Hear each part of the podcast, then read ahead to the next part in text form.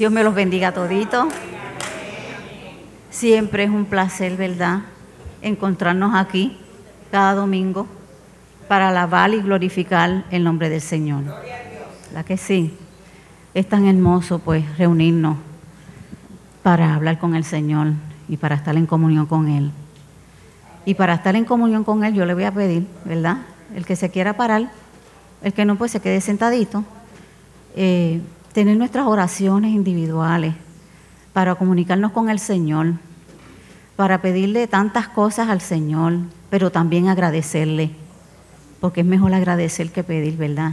Aunque Él es tan bueno que siempre, siempre, siempre, siempre nos está dando lo que pedimos y algunas veces lo que no pedimos. Así que yo le pido en comunión, ¿verdad? Que tengamos un par de minutitos eh, comunicándonos con el Señor, por la familia, por nosotros mismos, por esta semana que pasó, por la que está por venir, ¿verdad? Que comienza hoy, y por tantas y tantas bendiciones que Dios nos da cada día. Oremos. Gracias, Padre, por este hermoso día que tú nos regalas.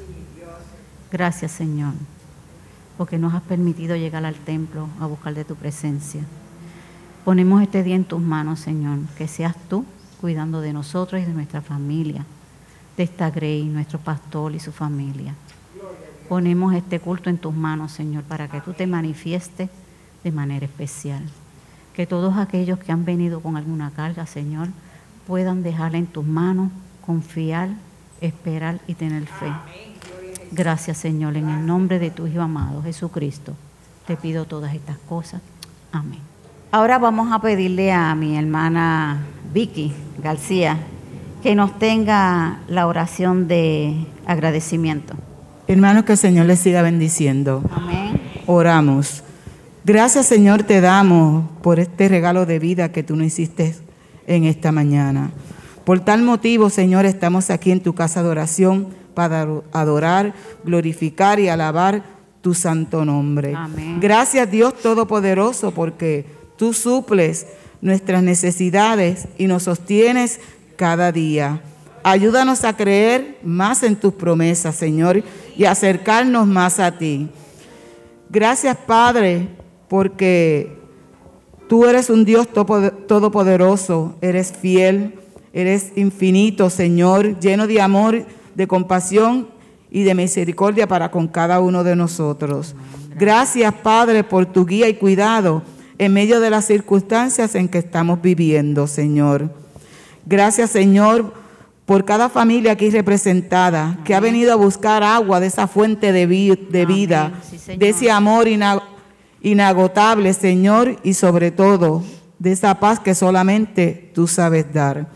También te pido una oración especial, Señor, llena de gratitud para aquellos cuidadores y cuidadoras, Señor, que están atendiendo a familiares, Señor, que tú les renueves sus fuerzas, que tú le des fortaleza física y espiritual y que nosotros, Señor, como comunidad de fe, estemos intercediendo en oración, Señor, para con cada uno de ellos y en acción de servicio, mi Dios. Bendícelo, Señor, al igual que te pido una bendición especial para la familia pastoral.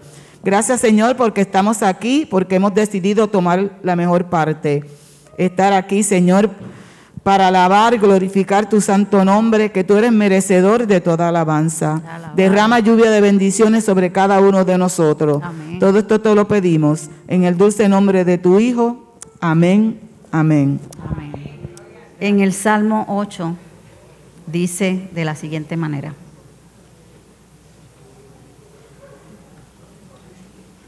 Oh Jehová, Señor nuestro, cuán glorioso es tu nombre en toda la tierra. Has puesto tu gloria sobre los cielos. De la boca de los niños y de los, y de los que maman, fundaste la fortaleza. A causa de tus enemigos, para hacer callar al enemigo y al vengativo. Cuando veo tus cielos, obra de tus dedos, la luna y las estrellas que tú formaste, digo, ¿qué es el hombre para que tengas de él memoria? El Hijo del Hombre para que lo visites. Le has, le has hecho poco menor que los ángeles y lo coronaste de gloria y de honra. Le hiciste señoreal sobre las obras de tus manos. Todo lo pusiste debajo de sus pies. Ovejas y bueyes, todo ello. Y asimismo las bestias del campo. Las aves de los cielos y los peces del mar. Todo cuanto pasa por los senderos del mar. Oh Jehová, Señor nuestro, cuán grande es tu nombre en toda la tierra. Amén. Señor, bendiga esta palabra, ¿verdad? Voy a pedirle a nuestro pastor Ulvencio Rivera que tenga la oración de confesión de pecados. Al acercarnos una vez más delante de tu divina presencia, oh Dios, nos acercamos agradecidos.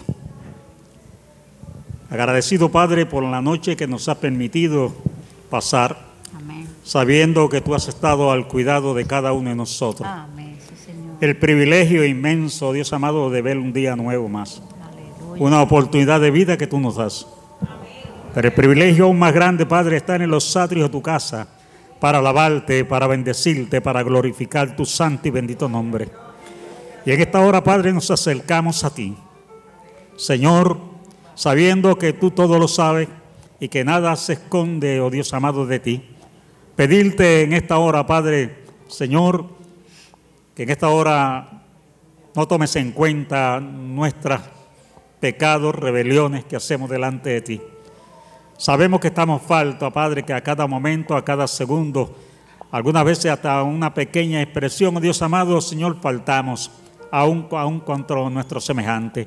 Pero en esta hora, oh Padre, para que esta adoración que te rendimos en esta hora, oh Padre Celestial, te pedimos que limpie nuestro cuerpo, nuestro espíritu, nuestra alma en esta hora.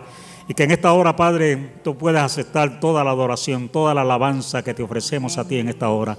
Señor, en esta hora te pedimos, Señor, que también, oh Dios, a todo Puerto Rico, oh Dios amado, mira a aquellos que en esta hora, Padre, cometen faltas, crímenes, oh Dios amado, te suplicamos en esta hora que tu Espíritu Santo, Señor, de una manera muy especial, Señor, detenga esas manos, oh Dios amado, aquellos que están maquinando contra su prójimo, Padre, en esta hora ayúdalo de tal manera, Padre, para que tú te glorifiques en la, esta isla del Cordero.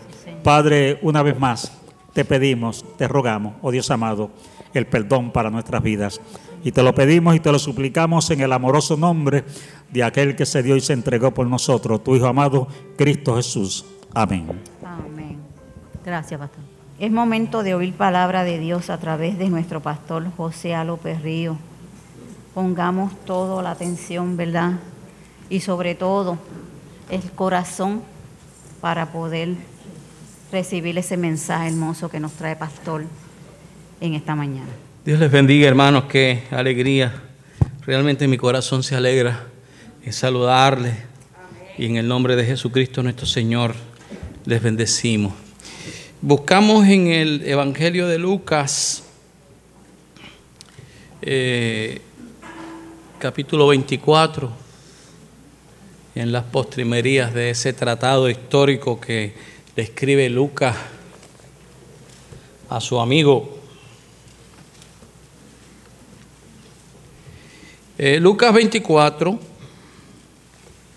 los versículos 29 al 31, leemos en, en el nombre del Padre, del Hijo y del Espíritu Santo, a la iglesia exclama, amén. Mas ellos le obligaron a quedarse, diciendo, quédate con nosotros, porque se hace tarde y el día ya ha declinado. Entró pues a quedarse con ellos. Y aconteció que estando sentado con ellos a la mesa, tomó el pan y lo bendijo, lo partió y les dio. Entonces le fueron abiertos los ojos y les reconocieron, mas él se desapareció de su vista. Que el Señor añada bendición a esta palabra. El Señor me ha permitido tener un cuartito que me ha costado muchos años de, de preparación, cuarto de música. Poquito a poquito he podido hacer los muebles y ese es mi, lugar de, de meditación. ahí preparo mis sermones, hago mis devociones. Y tengo un televisor al frente, ese televisor ha desarrollado una línea roja horizontal. Televisores chinos, que eso no. Entonces, pues, cualquier cosa que yo esté viendo, veo esa línea roja horizontal. De primera intención me molestó muchísimo, molesta la vista. Llegó un momento en que me adentré tanto en lo que estaba viendo que se me olvidó la línea horizontal. En algún momento, cuando la rana eche pelo, compraremos otro televisor, pero mientras tanto tenemos que usar ese.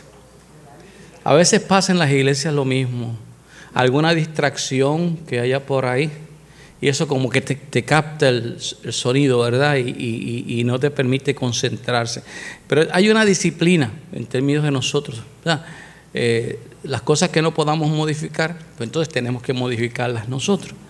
Y pues así pasa con nosotros. Les exhorto a que cuando vengan esas, esas interrupciones, pues que nos concentremos y hagamos un esfuerzo particular para eso. Pero me gozo tanto en poder saludarme, en, verles. Es algo maravilloso, rescatando día a día, día a día, la, la virtud, la, la bendición de reunirse en la casa del Señor. Eso es lo que nos garantiza a nosotros que nuestras generaciones futuras tengan temor reverencial al Señor. De eso vamos a hablar en esta mañana. Por favor, tengan en oración a, Varo Roldán. Todo el mundo conoce a Varo aquí, un personaje. Varo está bastante malito de salud y necesita nuestras oraciones y nuestra intercesión. Ténganle en, tengámosle en oración.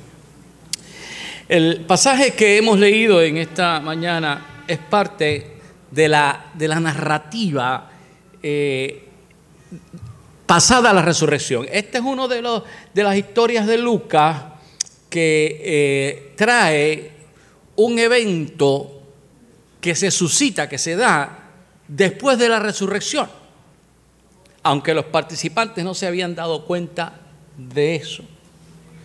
estos discípulos eran discípulos del Señor, no tan conocidos como los doce, pero eran discípulos, no lo sabían, no sabían y cargaban, fíjense ustedes qué detalle, lo que es el desconocimiento. Por eso es que la palabra del Señor dice, conoceréis la verdad y la verdad los hará libre.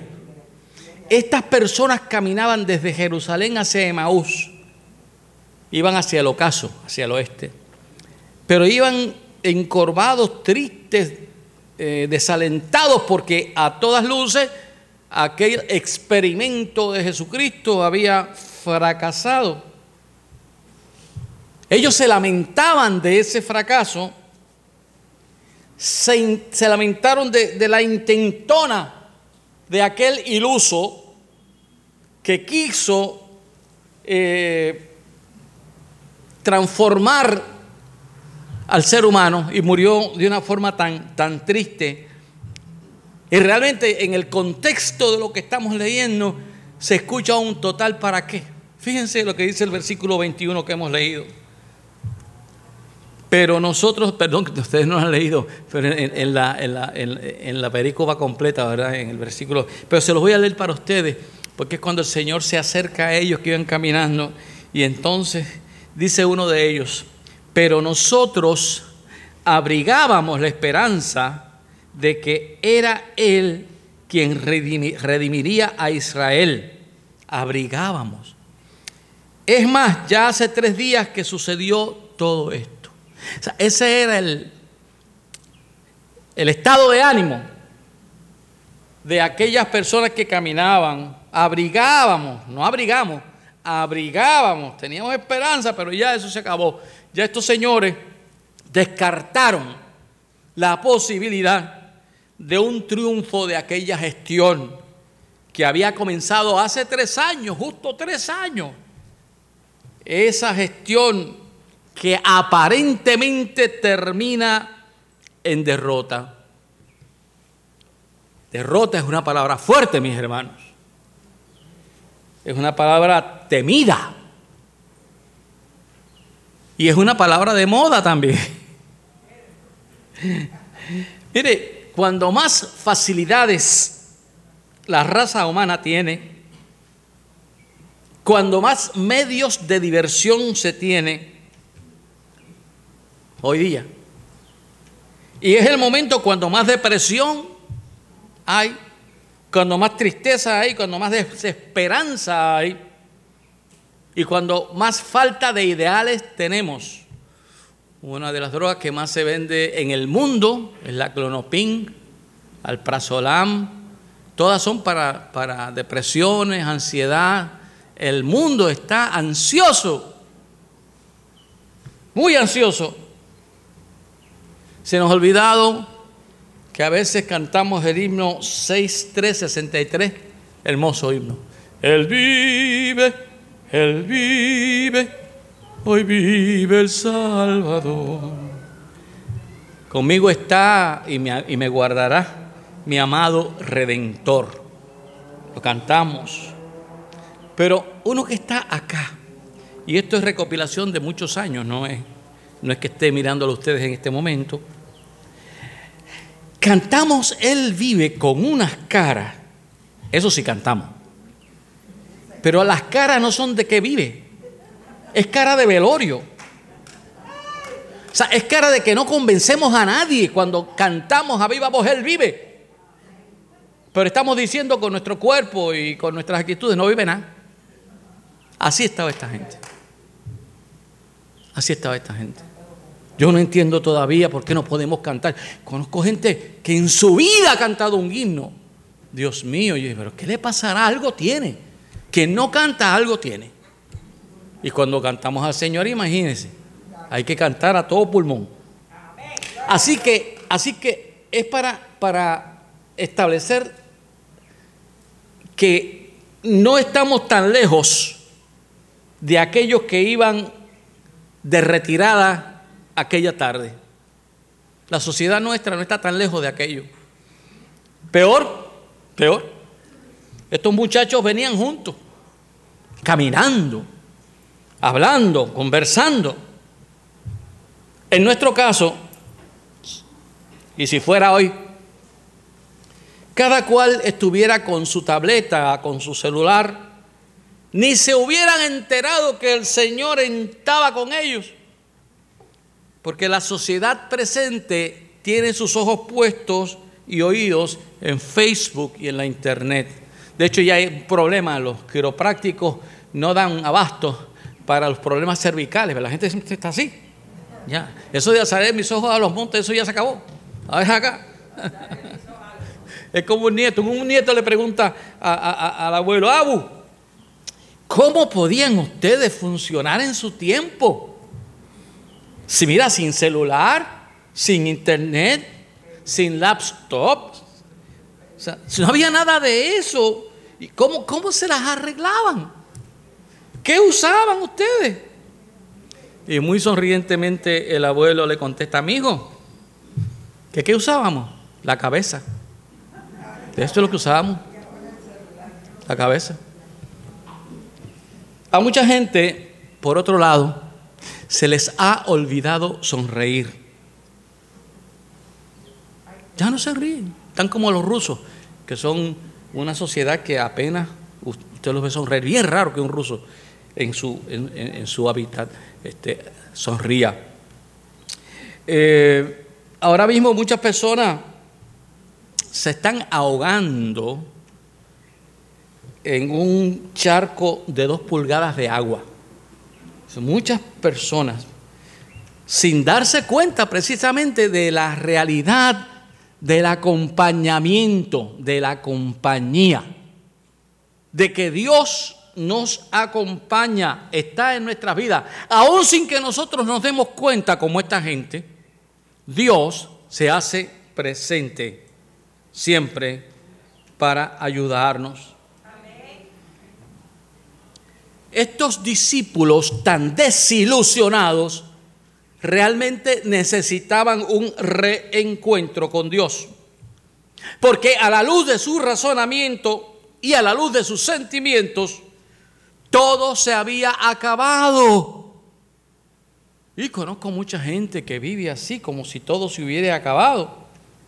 Pues esta historia que acabamos de leer, o parte, el fragmento de esta historia, nos demuestra lo contrario. Nos demuestra lo contrario. Que cuando pensamos que todo se ha acabado, es que comienza la vida plena. Y eso aplica para nuestra vida diaria, hoy, mañana, pasado, pero también aplica poderosamente a el enfrentarnos con la muerte. Cuando nos sobreviene la muerte es que comenzamos a vivir. Y tanto miedo que alguna gente le tiene. Si todo está preparándonos para ese encuentro con el Señor, cuando todo ha acabado, es que realmente comienza la vida con sentido y con propósito. Nunca olvide eso. Hay un continuo en la vida del ser humano que no termina con nuestros 80 o nuestros 90 o nuestros 100 años. Hay un, hoy día, en nuestros días hay una cultura que odia y que aborrece la esperanza. Lo voy a repetir, hoy día hay una cultura que odia y que aborrece la esperanza. Eso es satánico. Es una cultura materialista. Es una cultura cabecigüeca, de vanidad. Tanto tiene, tanto vale. La fe, nuestra fe, nuestro estilo de día, hoy es contracultural en contra de la cultura. Contracultural. Lo secular quiere decir, lo secular quiere decir todo lo que no sea religioso, ¿verdad? Lo ordinario, lo de todos los días, ha suplantado la celebración. La iglesia, por ejemplo, en muchos casos, ha sucumbido a los estilos mundanos ¿Cuáles son los estilos mundanos? Los estilos de sensaciones, de, que, de pensar de que yo tengo que sentir a Dios con una cosquillita, con un remeneo o con dos o tres cosas que no tienen nada que ver con la espiritualidad. Usted se puede sentir así y, manifiéstelo su cuerpo, gloria a Dios, no, no hay problema con eso, hermano. El problema está en pretender hacer creer que eso es espiritualidad. Eso es una manifestación de su estado anímico. Gloria a Dios por eso. Usted puede saltar de gozo, de alegría. No hay problema con eso. Pero eso en sí mismo no determina su grado de espiritualidad. Esas son sensaciones. Eh, eh, la iglesia también ha sucumbido a la tentación de inventarse cosas y de hacer de lo que debe ser un encuentro con Dios, un circo. Y da ganas de llorar. Unos cultos que uno ve por ahí, con cintas, con bailes, con 20 mil cosas, pero no profundizan en la palabra, no se meten en la palabra, no se estimula a que usted en su casa tenga un lugar donde haga su culto personal donde usted lea la Biblia, donde nos memoricemos versículos que en un momento pueden ser determinantes para nuestra fortaleza. Hay gente que tiene alegría y ganas de hacer en medio de muchas iglesias, pero tienen una visión distorsionada de la fe, tienen una super fe una fe ilusoria, que no es una fe de todos los días, que es la que debemos tener. La fe en el trabajo, la fe en todo lo que hagamos. Y tú, que estás aquí, que tienes una herencia, tú, que tienes un caudal de vida donde se te ha presentado, donde has vivido una fe basada en la roca firme que es Jesucristo también caminas con la, espalda encorvada, también caminas hacia el ocaso, Y también se nos olvida que Cristo resucitó. Qué triste, hermano, qué triste. Qué triste. La imagen que describe al ciudadano común es la de verlo caminando como zombie, particularmente nuestros muchachos, encorvados, leyendo la tableta o el móvil, sin darse cuenta de lo que pasa a nuestro alrededor. ¿Cuántos no se han caído por no ver obstáculos al frente? Y es que el enemigo de las almas ha aprovechado el momento para llenar a muchas personas de artilugios. Artilugios es embeleco. Y pensamientos muy lejos de la palabra. Muchos son engañados y caminan hacia el abismo leyendo no la Biblia, sino lo que dijo tal o cual disque iluminado o, el último disparate que se vio en YouTube. es increíble. Yo he visto, Dios mío, yo, he visto en, YouTube cómo, y esto es irrisible, cómo que en un ataque que le hicieron los sirios a Israel, cómo unos ángeles defendieron al ejército de Israel. ¿Y qué es eso? ¿Qué es eso? O sea, unos sensacionalismos y unas cosas que realmente como que no tienen que ver nada con la esencia de lo que somos. Y hay que pensar en eso. Volviendo al pasaje, yo me pregunto, ¿qué cualidad cautivó a aquellos caminantes de aquel forastero. Ustedes saben este cuento, o sea, esta historia, que es que salen de Jerusalén hacia Emaús, un, grupo de personas, discípulos que estaban muy tristes, estaban desconsolados, ¿verdad? Pero entra de, de, momento, el Señor entra a ese grupo, ellos no se dan cuenta prácticamente. Pero ¿qué tenía este hombre que le rompe el esquema? Fíjense que el Señor no le vino con un ay bendito, no me diga, sí, no le vino con eso, no le vino con un duérmete nene. Lo que le dice es en el versículo 25, entonces él le dijo, oh insensatos y tardos de corazón para creer todo lo que los profetas han dicho. Insensatos y tardos de corazón para hacer, para creer todo lo que los profetas han dicho. Dicho en puertorriqueño, la verdad que ustedes son unos pajuatos y unos cabeciduros. Eso es lo que son.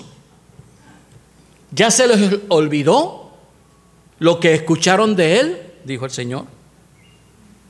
Bueno, sí, hermanos forasteros, sí, se, se nos han olvidado muchas cosas. Y míranos ahora derrotados. Mira cómo caminamos, cómo volvemos a nuestros lugares de procedencia, caminando hacia el ocaso, sin, sin esperanza. Hermanos, y esto le pasa a todo aquel que se olvida de Dios. Esto le pasa a todo aquel que no cree en su poder restaurador. Esto le pasa a todo aquel que deja de orar. Esto le pasa a todo aquel que no lee la Biblia. A todo aquel que busca faltas en la iglesia para justificar su ausencia a la misma se descorazona, pierden sentido de, de iglesia. Y realmente todos aquí, todos tenemos problemas serios. Sean problemas de salud, sean problemas económicos, sean problemas emocionales, sean problemas de familia. Por eso es que no podemos ni un instante olvidar que nuestro Dios, hermano, nuestro Dios vive que no está muerto, esa cruz está vacía, no está crucificado, está a la diestra de Dios Padre. Aún más, es promesa que dice que se hace presente aquí y ahora y sobre todas las cosas. Él quiere reencontrarse contigo y conmigo. Él nos acompaña siempre. Escuche bien esto. Se nos olvida, pero Él nos acompaña siempre. Y es cierto que Él viene en momentos muy particulares y en tiempos muy particulares. Algunos lo encuentran en la celebración de un servicio, otros lo encuentran en un tiempo de oración, otros en un retiro, en una reflexión personal. Muchos lo encontramos cuando nos sobreviene una crisis, casi siempre retomamos nuestra comunión con Dios cuando nos llega una crisis porque nos damos cuenta que Él es el único que nos puede salvar de eso. Pero no debemos esperar a sentirnos derrotados, mis hermanos. No debemos esperar a sentirnos incapaces para entonces reconocer que lo necesitamos, que es lo que precisamente hacemos el común de los creyentes. Nos olvidamos que somos maestros de nuestros hijos. Nos olvidamos que somos maestros de nuestros nietos. Nos olvidamos que ellos nos miran nos olvidamos que ellos nos observan. Nos olvidamos que ellos nos analizan y ellos nos imitan. Que nos vean hablando con Dios. Que sepan que Él es real y nos acompaña siempre. ¿Cuánta falta nos hace falta a nosotros decirle al Señor todos los días, quédate conmigo y no me dejes. Y es precisamente lo que Dios en Jesucristo dice en Mateo capítulo 28 versículo 20. Dice, enseñándoles a guardar todo lo que les he mandado. Y recuerden, yo estoy con ustedes todos los días hasta el fin del mundo. Recuerden, yo estoy contigo todos los días hasta el fin del mundo. Su nombre, Emanuel, quiere decir que Dios con nosotros. Dios no es la deidad a quien rendimos honor y gloria, no es, no es algo fuera de nosotros. Él está con nosotros y es un, está en nosotros. Ahora, ¿cómo se dieron cuenta estos muchachos? ¿Cómo se dieron cuenta? de quien les hablaba era Dios mismo. ¿Y cuándo se dieron cuenta? Estuvieron caminando. no se dieron cuenta porque Él hizo un milagro. No se dieron cuenta porque Él hizo algún portento a los cuales estaban acostumbrados a ver, este, hacer, a hacerlo. En algo tan cotidiano como el compartir la comida. Escuche bien esto el pasaje nos dice que fue en el momento de la cena cuando a ellos se le abrieron los ojos. Estuvieron con él todo ese tiempo. Él sirvió de maestro, les estaba enseñando, recordando. Pero no es hasta que se participa en la cena. Escucha bien esto. Si en tu hogar no se inclina el rostro para dar gracias por los alimentos. Si en tu hogar hasta hoy no se acostumbra a hacer eso, si tú no haces partícipe a Dios en tu mesa,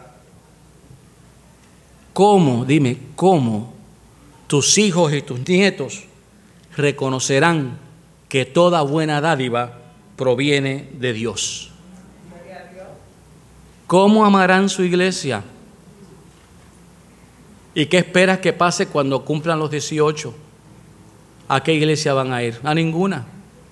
Porque han perdido el temor reverencial a Dios. ¿Por qué? Porque no hubo ejemplo. Porque no hubo ejemplo. ¿Cómo amarán su iglesia? En Jerusalén de aquellos tiempos, era costumbre que el invitado a la casa partiera el pan durante el acto de la cena. O sea, por eso es que vemos al Señor partiendo el pan, porque Él era el invitado en esa tarde. Aquella tarde-noche, el invitado fue Jesús. Y por un simple detalle de hospitalidad muy propio de aquella cultura, le toca a Él partir el pan. De modo que fíjense ustedes, mis hermanos, que no estamos en una ceremonia de Santa Cena. Estamos ante lo cotidiano de comerse un arroz con habichuela. Y en ese arroz con habichuela, sea con huevo o pollo frito, como sea la vaina, debemos invitar a Jesús a nuestra mesa y agradecer sus bendiciones y agradecer su presencia. Y yo me pregunto, ¿acaso no notaron estos muchachos las marcas en las manos del Señor? Fíjense ustedes que después de eso, en ese momento sus ojos fueron abiertos. Hay momentos en la vida que podría presentarse Dios mismo y no nos damos cuenta. Tantas veces que el ángel de Jehová ha acampado alrededor tuyo y tú le llamas suerte. Estos muchachos del camino habían visto esas manos antes.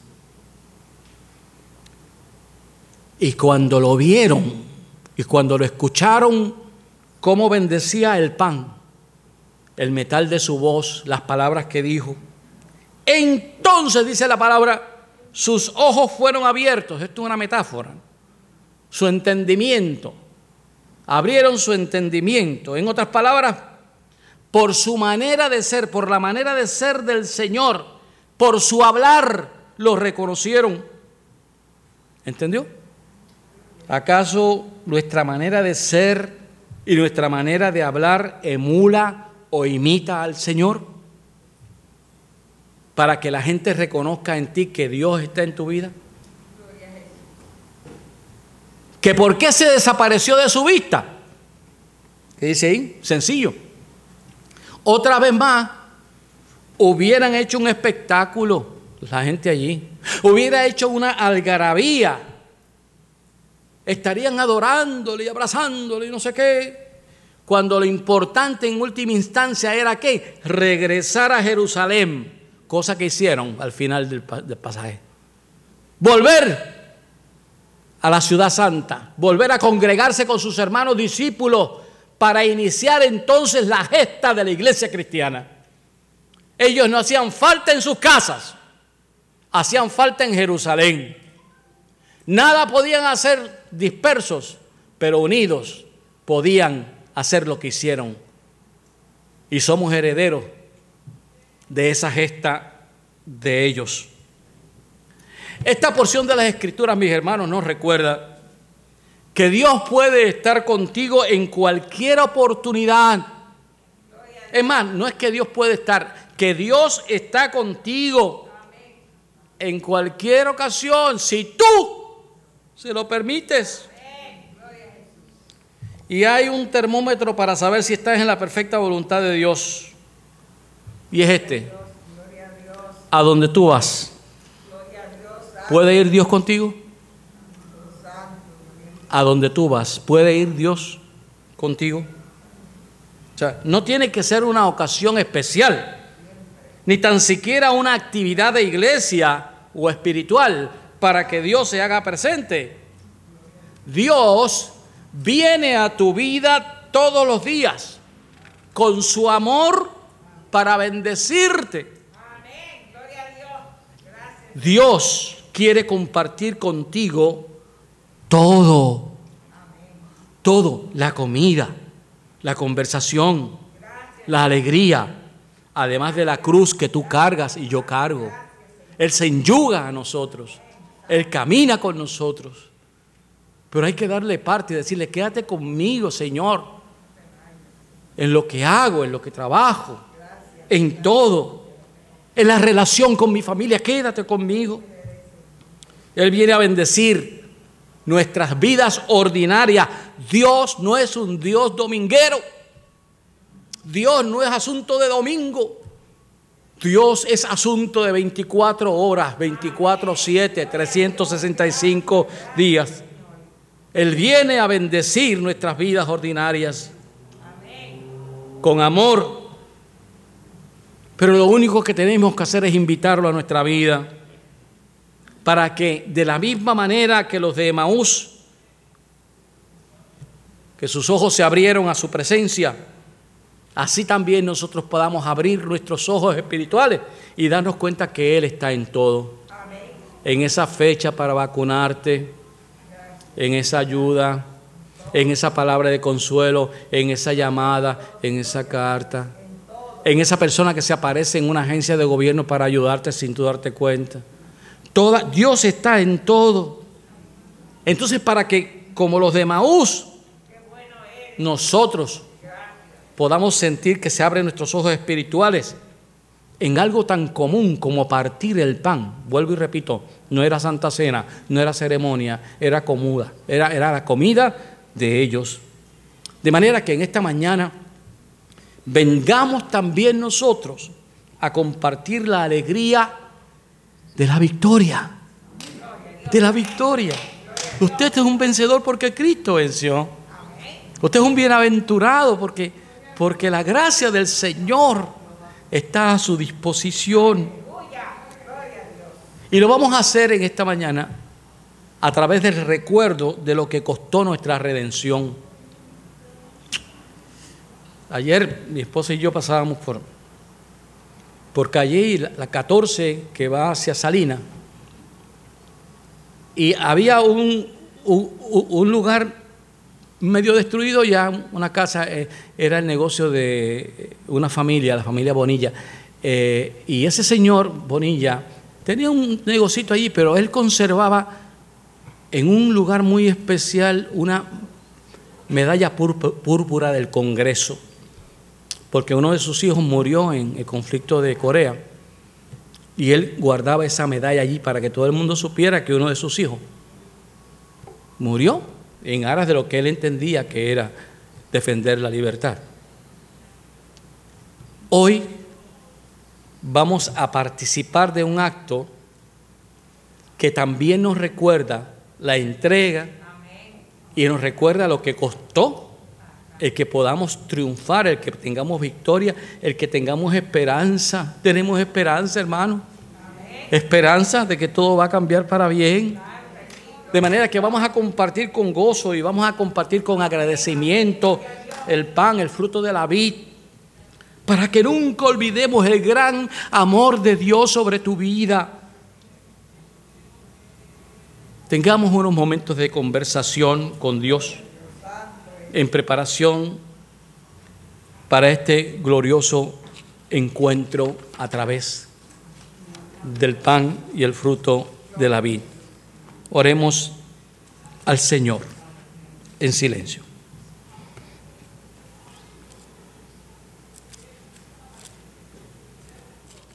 Padre bendito, Padre bueno, te bendecimos, te damos gracias por esta mañana gloriosa. Nuestras almas se regocijan en ti, en tu presencia, en tu Santo Espíritu que consuela, que fortalece. Te damos gracias porque tenemos a quién recurrir. Te damos gracias porque tenemos también una historia gloriosa que compartir. Y te damos gracias porque en medio de nuestras crisis, en medio de nuestro dolor, de nuestras preocupaciones, de nuestra ansiedad, de nuestra precaria condición de salud, tú estás sosteniéndonos, siendo guía, consolándonos y sanándonos.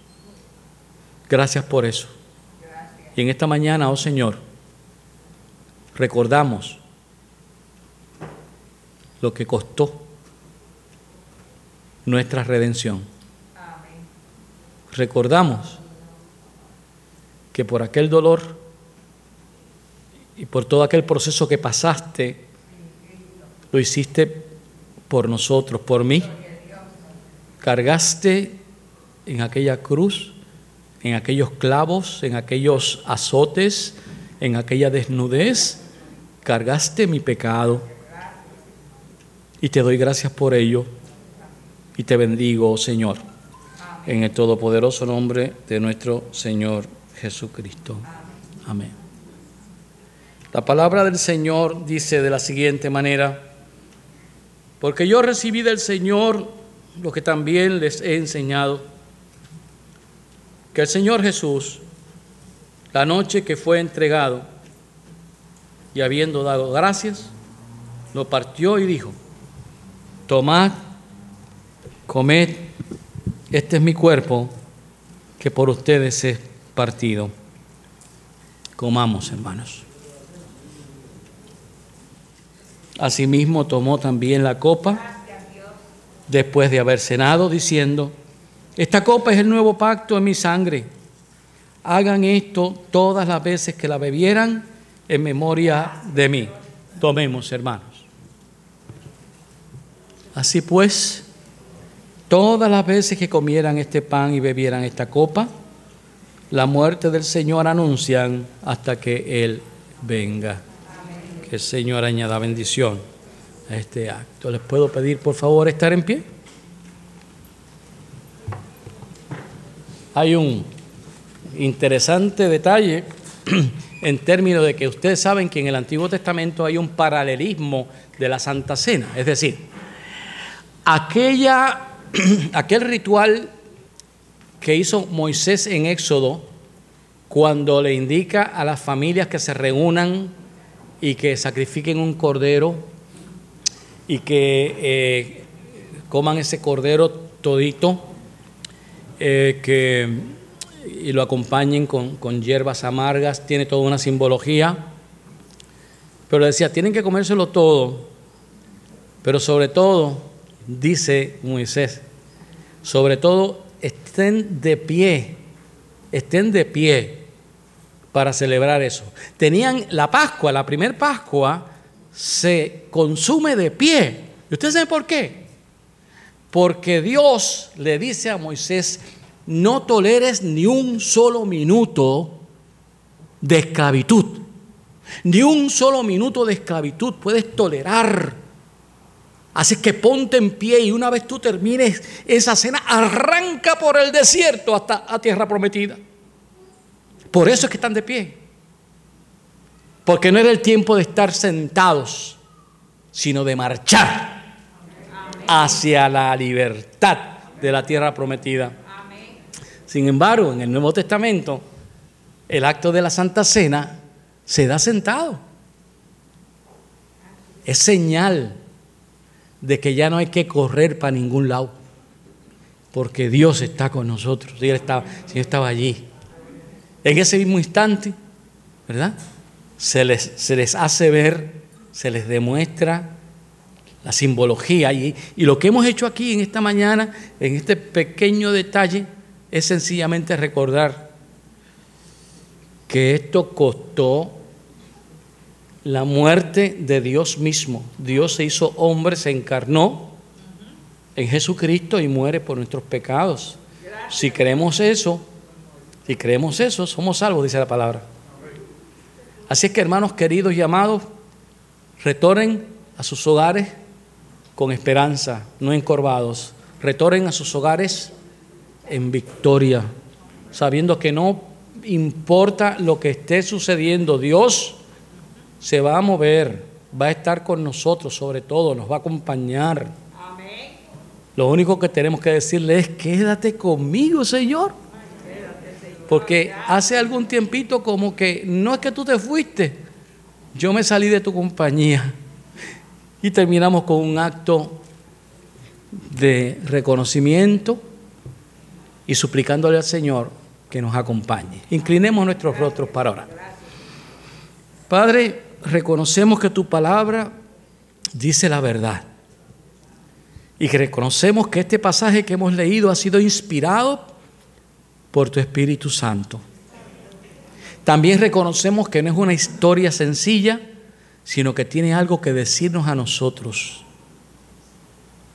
que tú nos acompañas siempre que tú nos instruyes a través de la Biblia, si la leemos. Y que tú, oh Señor, tú, Señor, te quedas con nosotros, no te huyes. En el momento más difícil es cuando más presente te hace. Salimos de este lugar, pero, Señor, tu palabra dice que tú hiciste, tu hijo hizo como que iba más lejos. Y fue cuando ellos le dijeron, no, no, no te vayas, quédate con nosotros. Así te decimos en esta mañana. Señor, quédate conmigo. Vente, vente, entre en mi corazón, en mi mente. Ya con eso voy a ser una mejor persona, Señor. Bendíceme para que pueda bendecir a los míos, para que pueda dar testimonio. Ahora que la bendición tuya, la gracia de tu Hijo bendito Jesucristo, nuestro Señor, y la poder, el poder, la presencia y la consolación del Espíritu Santo sea con todos ustedes, ahora y por siempre jamás. Amén, amén, amén. Vayan en paz, hermanos. Si se está acercando el momento del abrazo, se está acercando el momento del saludo, se está acercando el momento del beso. Todavía no, quieto, todavía no, pero se está acercando. Vayan en paz y celebren. Dios les bendiga, Dios les guarde.